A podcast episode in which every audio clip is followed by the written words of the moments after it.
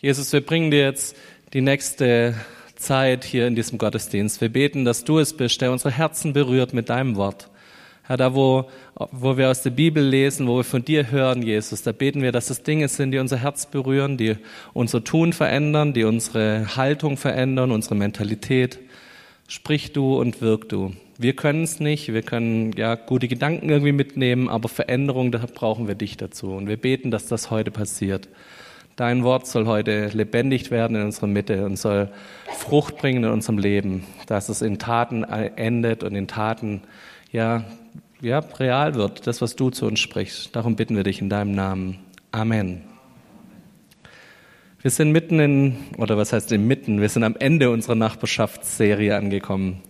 Wir reden seit Anfang Oktober über Nachbarschaft, darüber, wo ist unser Einfluss als Christen auf Schorndorf, auf diese Region hier.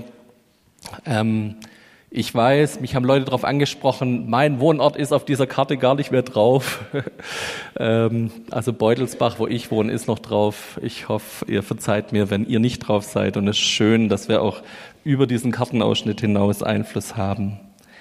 Wir haben als Christen, und das haben wir uns die letzten Wochen schon drüber unterhalten, oftmals so ein bisschen die Mentalität, ähm, wir sind so diese heilige Herde, so dieser letzte heilige Rest, den Gott noch auf dieser Erde hat und sammelt und außen ist diese böse, böse Welt.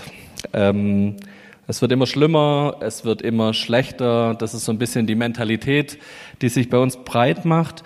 Und daraus resultieren könnte passieren, dass wir uns abkapseln, dass wir sagen, hey, lasst uns hier in diesem Gemeindehaus schön heilig sein und lasst die böse Welt da draußen. Das funktioniert bloß nicht, weil uns an ganz vielen Stellen die Bibel dazu aufruft zu sagen, hey, geh raus, Verlass diese heilige Herde, verlass diese Räume, geh raus, sei in deiner Umwelt aktiv, sei, sei mittendrin. Wir haben uns in der ersten Predigt einen Text von Jeremia angehört, der spricht sogar zu den Israeliten im Exil, die sind in Babylon gefangen, sind dort mitten im Exil, da ist wirklich böses Umfeld, da sind Leute um sie rum, die eigentlich ihre Feinde sind. Und was sagt der Jeremia als Prophet? Spricht er zu ihnen und sagt, hey, hört auf, euch als diese kleine Herde zusammenzuhalten, sondern fangt an, euch einzusetzen. Fangt an, euch dafür einzusetzen, dass ihr Frieden in diese Stadt tragt. Dass ihr diejenigen seid, die dafür sorgen, dass ihr hier euch wohlfühlt, dass ihr hier Gärten habt, dass ihr hier Frucht bringt, dass ihr euch hier einbringt in die Gesellschaft. Und wie viel mehr gilt dieser Auftrag uns, der, die wir hier in unserer Heimat leben? Wir haben uns Johannes 17 angeguckt. Den Vers möchte ich noch einmal mit euch lesen. Ich bitte nicht, dass du sie aus der Welt nimmst, sondern dass du sie bewahrst von dem Bösen. Sie sind nicht von der Welt, wie auch ich nicht von der Welt bin. Heilige sie in der Wahrheit. Dein Wort ist die Wahrheit. Wie du mich gesandt hast in die Welt, so habe ich auch sie in die Welt gesandt. Das ist Gottes Auftrag. Das ist eines seiner letzten Gebete für seine Jünger, für seine ja, Leute, die ihm nachfolgen, im Johannes. Wir sollen also uns der Welt zuwenden. Wir sollen uns zuwenden unseren Nachbarn, unserer Nachbarschaft, unserer Umwelt. Und heute wollen wir es ganz praktisch machen, weil das Ding funktioniert nicht ohne Gastfreundschaft. Wenn du nicht anfängst, dein Haus zu öffnen, wenn du nicht anfängst, freundlich mit Menschen umzugehen und mit ihnen unterwegs zu sein, sie einzuladen, dein Herz, dein Haus, deinen Esstisch zu öffnen, dann funktioniert das Ganze nicht. Da wirst du keinen Einfluss zu irgendjemand haben, wenn du nicht beginnst, in Beziehung zu kommen. Und es geht manchmal am Gartenzaun, aber das muss vom Gartenzaun an den Esstisch gehen. Ich habe euch gleich am Anfang aus Hebräer 13, Vers 2 eine Ermahnung von dem Hebräerbriefschreiber mitgebracht. Vergesst nicht, Gastfreundschaft zu üben, denn ohne es zu wissen, haben manche auf diese Weise Engel bei sich aufgenommen. Dieser, diese kleine Ermahnung am Ende des Hebräerbriefs darf auch uns treffen und sagen, okay, lass es uns nicht vergessen. Lass es nicht vergessen, dass wir gastfreundlich sind. Und wir wollen heute so ein bisschen ähm, einen ganz typischen Weg gehen. Wir wollen uns angucken, wie hat Jesus das gemacht. Und das ist bei dem Thema Gastfreundschaft ein bisschen spannend, weil Jesus war Wanderprediger, ist durch die Gegend gezogen.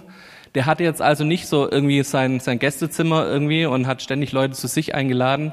Aber trotzdem ist ganz erstaunlich oft, dass Jesus über Gastfreundschaft redet und dass er auch als Gastgeber auftritt. Und die Punkte wollen wir uns anschauen und wollen schauen, was können wir davon lernen? Wo sind das Dinge, die uns betreffen? Wo sind das Dinge, die uns ansprechen dürfen und können? Jesus hat, wenn man sich sein Leben anguckt, hat immer wieder Feinde um sich herum gehabt, die ihn kritisiert haben, die gesagt haben, hey, so wie du das machst, so geht es nicht.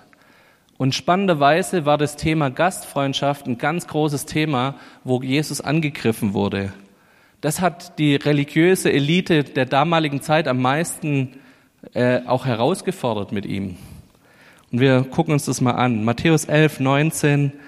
Nun ist der Menschensohn gekommen und isst und trinkt wie jeder andere. Und jetzt heißt es, er frisst und säuft und seine Freunde sind die Zolleinnehmer und die Sünder. Das ist das, was die Pharisäer über Jesus gesagt haben. Er frisst und säuft und seine Freunde sind die Zolleinnehmer und Sünder. Das scheint ein Punkt zu sein, wo Jesus angreifbar war in den Augen der Pharisäer. Aber was zeigt das? Ein großer Teil von Jesus seinem Dienst war, mit Leuten zu essen. Ein großer Teil von Jesus Dienst war, mit Leuten zusammen zu sein, die in den Augen von der religiösen Elite die falschen Leute waren. Es ist herausragend zu sehen, dass Jesus beim Essen ganz oft sich zu den Sündern gesetzt hat. Dass es nicht die großen Könige vorne am, in diesem großen Petersplatz waren, sondern dass Jesus mit den einfachen Leuten unterwegs war, mit denen, wo andere Leute nichts zu tun haben wollten. Es gibt von Jesus die Geschichte, wo er bei einem Pharisäer zum Essen ist. Eigentlich denkt man, jetzt macht er alles richtig. Das Problem ist nur, in dieser Geschichte kommt plötzlich die Prostituierte des Dorfes rein und fängt an zu heulen, fängt an, ein ganz teures Salböl zu zerbrechen, seine Füße zu salben, nimmt ihre Tränen und mit ihren Tränen und ihrem Haar tut sie Jesus die Füße waschen. Und der Pharisäer, der Hausherr, denkt sich, ha, wenn Jesus Gottes Sohn wäre, dann wüsste er doch, dass das die und die ist und dass man mit der nichts zu tun haben darf. Und Jesus spürt diesen Gedanken und sagt ihm, hey, nee, hey, wem, wer viel gesündigt hat, dem wird viel vergeben. Und die, die den Arzt brauchen, das sind doch die Leute, für die bin ich gekommen, für die ist der Menschensohn gekommen. Auch davon, lass uns da lernen, lass uns gucken, wie Jesus das macht. Vielleicht fallen dir Menschen ein, die auch den Arzt brauchen in deinem Umfeld. Ich weiß nicht, ob du bloß die Leute einlädst, mit denen du Best Friends bist, die dir gut tun, die, die dich ermutigen, die dir, ja, die für dich positiv sind. Das ist toll und das ist gut und ich genieße es auch, mit Freunden unterwegs zu sein. Aber wenn wir Jesus nachfolgen, dann ist dieser Wunsch, dass wir für die Leute da sein können, die es brauchen, die wirkliche Nöte haben, dass da wird dieser Wunsch in mir stark. Und ich glaube auch in, in euch wird dieser stark. Überleg mal kurz, ob du Leute in deinem Umfeld hast, die einen Arzt brauchen, die das bräuchten, dass du sie einlädst, dass du, du sie an deinen Tisch holst und Jesus dazu holst an deinen Tisch. Lukas 14, Vers 12 bis 14. Dann wandte sich Jesus an seinen Gastgeber. Zu einem Essen sollst du nicht nur deine Freunde, Geschwister und Verwandten oder die reichen Nachbarn einladen. Sie werden dir danken und dich wieder einladen. Dann hast du deine Belohnung ja schon gehabt. Bitte lieber die Armen, Verkrüppelten, Gelähmten und Blinden an deinen Tisch. Dann kannst du dich glücklich schätzen, denn du hast Menschen geholfen, die sich dir nicht erkenntlich zeigen können. Gott wird dich dafür belohnen, wenn er die von den Toten auferweckt, die nach seinem Willen gelebt haben. Nochmal, wo sind Menschen in Not in deinem Leben, in deinem Umfeld, wo du derjenige sein könntest, der seinen Tisch öffnet, der sein Haus öffnet?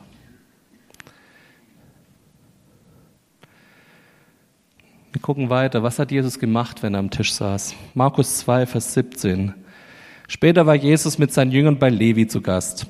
Levi hatte auch viele Zolleinnehmer und andere Menschen mit schlechtem Ruf zum Essen eingeladen. Das gefällt mir, Menschen mit schlechtem Ruf.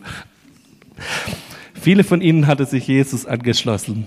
Als aber einige Schriftgelehrte, die zur Partei der Pharisäer gehörten, Jesus in dieser Gesellschaft essen sahen, fragten sie seine Jünger, wie kann sich Jesus bloß mit solchen Sündern und Betrügern abgeben? Jesus hörte das und antwortete, die Gesunden brauchen keinen Arzt, sondern die Kranken. Ich bin gekommen, um Sünder in die Gemeinschaft mit Gott zu rufen und nicht solche, die sich sowieso für gut genug halten. Mich hat dieser eine Satz angesprochen, um Sünder in die Gemeinschaft mit Gott zu rufen.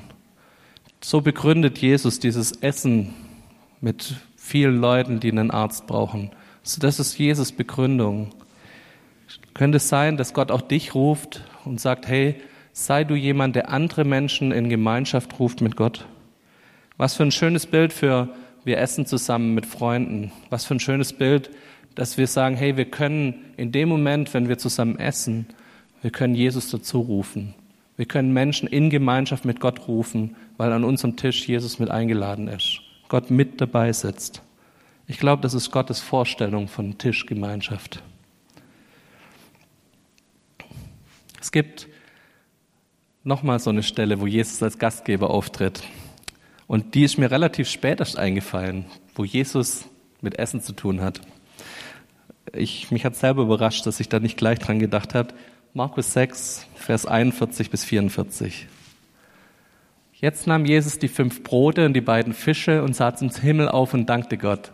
Dann teilte er das Brot und reichte es seinen Jüngern, damit diese es an die Menge weitergaben. Ebenso ließ er auch die Fische verteilen. Alle aßen und wurden satt. Als man anschließend die Reste einsammelte, waren es noch zwölf volle Körbe mit Brot. Auch von den Fischen war noch etwas übrig. An der Mahlzeit hatten 5000 Männer teilgenommen, außerdem noch viele Frauen und Kinder. Hier sieht man, was passiert, wenn Jesus der Gastgeber ist. Er teilt aus. Und ein Satz, der mir da hängen blieb, war, alle wurden satt. Dieses Austeilen von all dem, was er hat, hat für uns zwei verschiedene Aspekte. Der eine Aspekt, der mich da angesprochen hat, ist, von Gott geht niemand hungrig zurück. Wenn wir Gott begegnen, da werden wir satt. Da wird unsere Seele satt, da wird unser Körper satt. Es geht uns gut in dem Moment, wenn wir Gott begegnen, weil es, da wo er ist, ist nicht bloß genug, sondern da ist Fülle. Wir haben das heute Morgen im Gebet gebetet über den Epheser 3, wo wir gesagt haben, wir wollen diese, diese ganze Fülle Gottes haben. Und das ist das, wie Gott ist. Da, man könnte ja sagen, in heutigen Zeiten völlige Ressourcenverschwendung. Am Ende zwölf volle Körbe mit Brot sind übrig und auch von den Fischen ist noch was übrig. Also wenn Jesus ein Wunder tut, hätte er es doch genauso planen können, dass es genau reicht, oder? Aber nee, da wo Gott ist, ist Fülle. Das ist ein Zeichen für uns, dass da zu viel ist, dass da noch mehr ist, dass da mehr ist als das, was wir brauchen. Es sind nachher Sachen übrig. Andere Leute, die nicht da dabei waren, können danach noch essen von diesen zwölf Körben. Und auch das ist für uns ein Zeichen für das, wie Begegnung mit Gott funktioniert. Wir werden nicht nur satt, sondern da ist Fülle. Und das ist was, wo ich immer wieder draufkommen will und hinkommen will und sagen will, Gott schenkt mir diese Fülle. Schenkt mir, dass ich in dieser Fülle ähm, von dir erleben darf und von dir nehmen darf. Ich glaube, wenn wir selber gastfreundlich sein wollen, dann müssen wir vielleicht am Anfang unser geiziges Schwabenherz ablegen. Vielleicht ist es dran, am Anfang zu sagen, Gott, ich will von dir lernen. Ich will von dir lernen, dass es nicht nur ein bisschen was gibt zum Essen, sondern dass es die Fülle gibt. Und dass ich Leute, die zu mir kommen, dass ich sie beschenke. Nicht mit dem Gedanke, jetzt habe ich den schon zweimal eingeladen, jetzt müsste der eigentlich wieder zweimal mich einladen, damit man wieder quitt ist, sondern mit dem Gedanke, nee, ich mach's einfach aus Liebe. Ich verschenke einfach. Ich lade die Leute so oft zu mir ein, wie ich will, Lust habe und wie Gott mir es aufs Herz gibt. Und ich rechne nicht nach, wie oft er mich nochmal eingeladen hat. Und wenn ich die Leute einlade, dann beschenke ich die Leute. Dann will ich, dass es ihnen richtig gut geht bei mir. Und der zweite Punkt nochmal, das hat auch eine übertragene Seite für uns. Wir dürfen auch uns angucken, wie Gottes Wesen ist und dürfen auch davon lernen, zu sagen, hey, da ist jemand, der Fülle für mich hat, der zu viel hat für mich, der mehr hat, als ich brauche. Egal, ob du gerade körperlich angeschlagen bist und Heilung brauchst, du darfst zu Gott kommen mit diesem Gedanken, da ist mehr als nur Heilung für mich. Wenn du gerade an Dingen hängst, wo du merkst, da bist du gebunden, dann darfst du wissen, da ist mehr als nur ein bisschen Freiheit für mich, da ist vollkommene Freiheit für mich. Und Gott schenkt mir mehr, als ich brauche. Aber Gott wäre nicht Gott, wenn er da aufhören würde, wenn er sagt, hey, er schenkt uns eine Fülle. Gott schenkt uns noch viel mehr. Und ich möchte mit euch an den Punkt gehen, wo Jesus das letzte Mal Gastgeber ist. Markus 14, Vers 22 bis 24.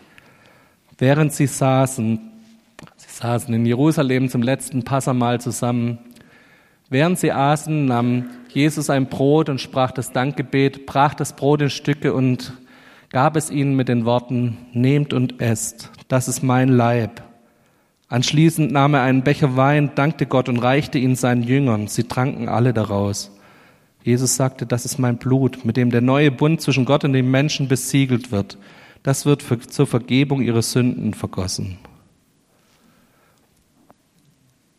Wenn wir uns diesen Text mal genauer angucken und vielleicht es mal weglassen, dass wir diesen Text in- und auswendig kennen, weil er hier bei fast jedem Abend mal vorgelesen wird, dann gucken wir mal, was ist eigentlich die Hauptaussage? Die Hauptaussage ist, dass Jesus ein Essen mit seinen Jüngern feiert, alle eingeladen hat. Er hat alles organisiert. Ich will euch mal kurz dran erinnern, wie dieses letzte Passamal ablief. Da ging es um so Ansagen wie, hey, geh da hin und da wirst du eine Eselin finden und die wird dich dann zu dem führen und da wird genau derjenige sein, der diesen Raum noch frei hat. Und Jesus hat alles organisiert. Die, das ganze äußere Ambiente war gesetzt von Jesus. Er hat Dinge möglich gemacht, dass er mit seiner ganzen Jüngerschar in Jerusalem dieses letzte Mal feiern durfte. Und dann kommt dieses letzte Mal und Jesus sagt ihnen, hey, es geht nicht nur darum, dass wir jetzt zusammen essen, sondern ich, ich selber verschenke mich. Ihr dürft von mir nehmen, mein Leib und mein Blut. Das ist dieses absolute Gastgeschenk, das Jesus uns in dem Moment macht. Er verschenkt sich selber. Er deutet dieses Passamal, das eigentlich ja zur Befreiung der Juden aus, aus Ägypten als Erinnerungsmal gefeiert wurde, er deutet es um. Und er sagt jetzt, hey, nee, ich bin dieses Passaopfer. Ihr dürft mich, ihr dürft von mir nehmen. Ihr dürft meinen Leib nehmen. Ihr dürft Teil von meinem Reich werden, ist das die übertragene Aussage davon. Ihr dürft eins sein mit mir. Ihr dürft absolute Gemeinschaft und Nähe mit Gott haben. Und das Blut als das Zeichen dafür, dass er uns absolut reinwäscht. Freiheit von Sünde, Freispruch von Verdammnis, ewiges Leben. Das ist Jesus, so ist Jesus als Gastgeber. So tritt er auf und so können wir uns ihm nahen. Er kommt und verschenkt sich selber an diesem Gastmahl. Und er erinnert uns dran und sagt, hey, feiert das regelmäßig, um an das zu denken, was ich für euch getan habe. Hast du dieses Angebot von Jesus, dich mit ihm an den Tisch zu setzen, mit ihm dieses Passamal zu feiern, von ihm zu nehmen, sein Leib und sein Blut in Anspruch zu nehmen? Hast du das schon angenommen? Und immer wieder die Frage als Nachfolger von Jesus für uns, sind wir bereit, genauso großzügig zu sein wie er? Sind wir bereit, genauso zu geben? Ich möchte einen letzten Bibelvers euch vorlesen, wo Jesus ein Gleichnis über den Himmel erzählt. Und das ist in Lukas 14 ab Vers 16. Jesus antwortete ihm mit einem Gleichnis. Ein Mann bereitete ein großes Festessen vor, zu dem er viele Gäste einlud. Als alles fertig war, schickte er seinen Diener zu den Eingeladenen und ließ ihnen sagen, kommt, alles ist vorbereitet. Aber jeder hatte auf einmal Ausreden. Einer sagte, ich habe ein Grundstück gekauft und das muss ich unbedingt besichtigen. Bitte entschuldige mich. Ein anderer, es geht leider nicht, ich habe mir fünf gespanne Ochsen angeschafft, die muss ich mir jetzt genauer ansehen. Ein dritter entschuldigte sich, ich habe gerade erst geheiratet und kann deshalb nicht kommen. Der Diener kehrte zurück und berichtete alles seinem Herrn.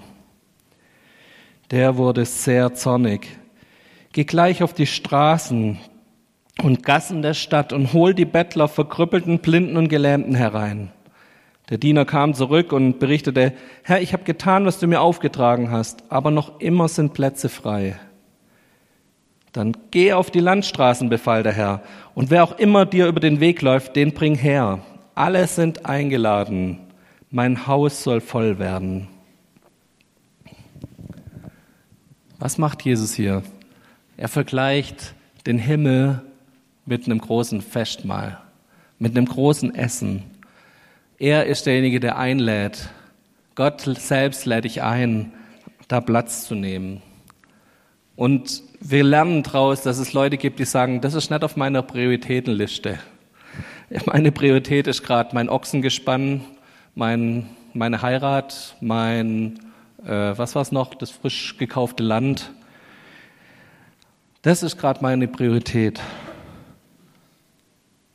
Hat das Reich Gottes und die Gemeinschaft mit Gott Priorität in meinem Leben? Bin ich jemand, der auf die Einladung Gottes zu seinem Festmahl reagiert? Ich habe für mich beschlossen, ich will jemand sein, der darauf reagiert. Und nochmal wieder der, der Schwenk dahin, ich will auch jemand sein, der als Nachfolger von Jesus andere dazu einlädt. Ich will jemand sein, der eine offene Türe hat, der Einladungen an alle ausspricht und sagt, kommt, wir gehen zusammen zu diesem Gott. Ich will jemand sein, wie vorher der Bibelvers es hieß, der an seinem Essenstisch andere Leute in Gemeinschaft mit Gott ruft. Ich möchte an zwei Stellen mit euch beten heute. Ich möchte beten, wenn du merkst, du musst wieder in diese Gemeinschaft mit Gott kommen.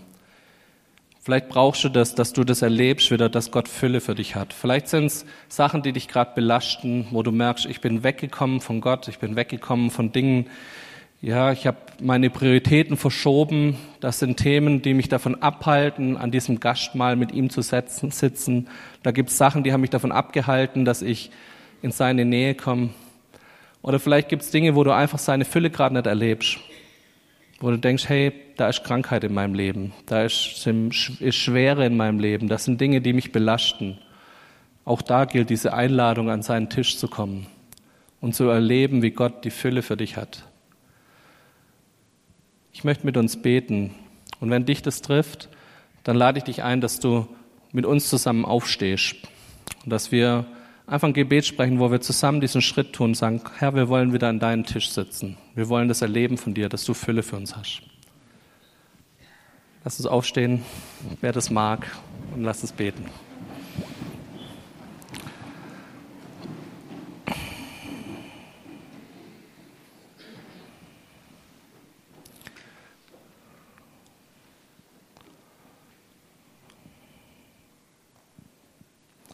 Jesus, wir wollen an deinen Tisch kommen. Danke, dass du dieser perfekte Gastgeber bist, der so weit geht, dass er sogar sich selbst verschenkt, der so weit geht, dass er uns die Fülle schenkt. Da, wo du bist, da sind am Ende zwölf Körbe Brot übrig und noch Fische auch. Du schenkst uns nicht nur, dass es uns gerade so reicht, sondern du schenkst uns die Fülle. Und Herr, wir kommen zu dir mit all diesen Punkten, die uns gerade vielleicht beschweren, wo wir spüren, da brauchen wir dein Eingreifen. Und Herr, wir wollen uns zu dir an den Tisch setzen. Wir wollen diese Einladung, die du aussprichst, täglich neu wieder annehmen und sagen, Herr, hier sind wir. Wir wollen erleben, dass du uns Heilung schenkst, da wo wir körperlich krank sind. Dass du uns Heilung schenkst in unserer Seele, da wo unsere Seele Verletzungen hat. Herr, da wo wir Schwere und Nöte haben in unserem Leben, da wollen wir sie bei dir ablegen Herr, durch dein Blut wäschst du uns rein. In deinem Blut ist absolute Freiheit. In deinem Blut ist das Ende von jeglicher Gebundenheit. Und da, wo wir in Sünden gefangen sind, wo Dinge uns belasten, die uns schlecht tun und die uns runterreißen, da legen wir es bei dir ab und wir wollen bei dir Freiheit erleben. Komm, Heiliger Geist, und wirk du in uns. Schenk du uns neu diese Tischgemeinschaft mit Gott. Wir wollen wirklich uns rufen lassen an deinen Tisch. Wir wollen diejenigen sein, die deine Einladung annehmen. Wir wollen unsere Prioritäten in Ordnung bringen und dich in den Mittelpunkt stellen. Hauptsache, wir sind bei deinem Festmahl dabei, Herr. Das ist uns wichtig. Wir wollen in deiner Nähe sein. Danke, dass du als Gott unter uns gekommen bist. Dass du nicht vorne irgendwie erhöht nur rumstehst, sondern du bist mitten durch unsere Menge gelaufen. Und du tust es auch jetzt gerade. Du läufst durch unsere Reihen und du bist derjenige, der uns einzeln anrührt und sieht. Herr, da wo wir Dinge bei dir ablegen dürfen, da dürfen wir das tun und wir dürfen Freiheit erleben. Dafür danke ich dir in deinem Namen. Amen. Setz dich bitte nochmal hin. Ich möchte für einen zweiten Punkt heute noch beten. Ich weiß nicht, vielleicht hatte ich dieses Thema Gastfreundschaft auch nochmal neu angesprochen. Und dieses Sein wie Jesus, Gastfreund zu sein, gastfreundlich zu sein, so wie Jesus das macht. Lass uns das als Vorbild nehmen.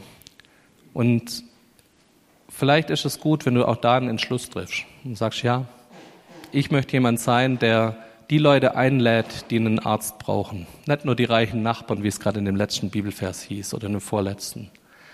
Ich will Leute einladen, die das brauchen, dass sie in Gemeinschaft mit Gott gerufen werden. Und ich würde mir wünschen, wenn ihr das für euch nochmal durchgeht und sagt, nochmal auch die Augen schließt und Gott fragt, wo sind Leute, die ich einladen kann? Wo sind Leute, die brauchen das, dass ich sie in Gemeinschaft mit Gott rufe? Ich glaube, dass Gott heute Morgen vielleicht auch dir ein oder zwei Leute aufs Herz legen will, aus deinem Umfeld, aus deiner Umgebung, aus deiner Nachbarschaft, die das bitter nötig hätten, die das bräuchten. Und ich glaube dran, dass man manchmal so einen Entschluss vor Gott festmachen kann und sagen kann, ich werde es machen. Ich werde in den nächsten Wochen darauf hinarbeiten, dass es dieser Moment kommt, dass der bei mir am Tisch sitzt und dass wir irgendwo die Möglichkeit haben, bei diesem Essen Gott in diese Gemeinschaft zu rufen, dass Gott dabei ist und dass Gott an diesen Menschen wirken kann, dass er der Arzt sein darf, den diese Menschen um dich herum brauchen. Lass uns einfach noch mal kurz die Augen schließen. Und vielleicht spricht Gott jetzt zu dir. Und lass es zu und bete ein kurzes Gebet, mach das fest mit Gott, mach mit ihm einen Beschluss, einen Vertrag, wie auch immer du da gestrickt bist, mach's mit ihm aus, dass du einfach auch das, ja, in, in dem Faktor Gastfreundschaft auch Nachfolger von Jesus sein willst. Und ich werde einfach nachher noch ein kurzes Segensgebet für uns da sprechen. Herr Jesus, mein Gebet ist, dass du es bist, der uns segnet, der uns segnet mit all dem, was du für uns hattest, dass wir es weitergeben dürfen, dass wir wirklich in unsere Nachbarschaft hineinwirken dürfen mit dem Guten, was du uns schon beschenkt hast, dass wir das weitergeben dürfen an unsere Leute um uns herum, die wirklich eine Not haben. Und Herr, ich bete, dass du uns hilfst, dass aus unserem Wollen und unseren Plänen, dass es daraus Realität wird. Dass wir es schaffen, wirklich Menschen einzuladen. Gib uns die richtigen Worte, schenk uns die richtigen Situationen, wo wir ja, Leute aus unserem Umfeld zu uns an den Tisch laden können. Und wir beten, dass es ganz natürlich passiert, dass in diesen Gesprächen es sich irgendwann auch um dich dreht. Und dass wir dich hinzurufen dürfen in diese Tischgemeinschaft hinein. Und dass wir Möglichkeiten finden, von dir zu erzählen. So natürlich, wie du das bei uns getan hast, so beten wir, dass es genauso auch ja weitergeht in unser Umfeld, in unsere Nachbarschaft hinein. Ich möchte uns segnen mit dieser Bereitschaft, ja, dass wir Stiefel des Evangeliums zu verkündigen anziehen dass wir diese Stiefel anziehen und sagen, wir sind bereit, von dir zu erzählen, von dir weiterzugeben. Und ich wünsche mir, dass das einfach viele einzelne Beschlüsse dazu führen, dass wir als Skala, als Gemeinde uns neu und vermehrt öffnen dafür, dass Leute aus unserer Nachbarschaft hier reinkommen, hier von dir hören, hier gesund werden und heil werden, hier dich, Jesus, als Arzt erleben. Darum bitten wir in deinem Namen. Amen.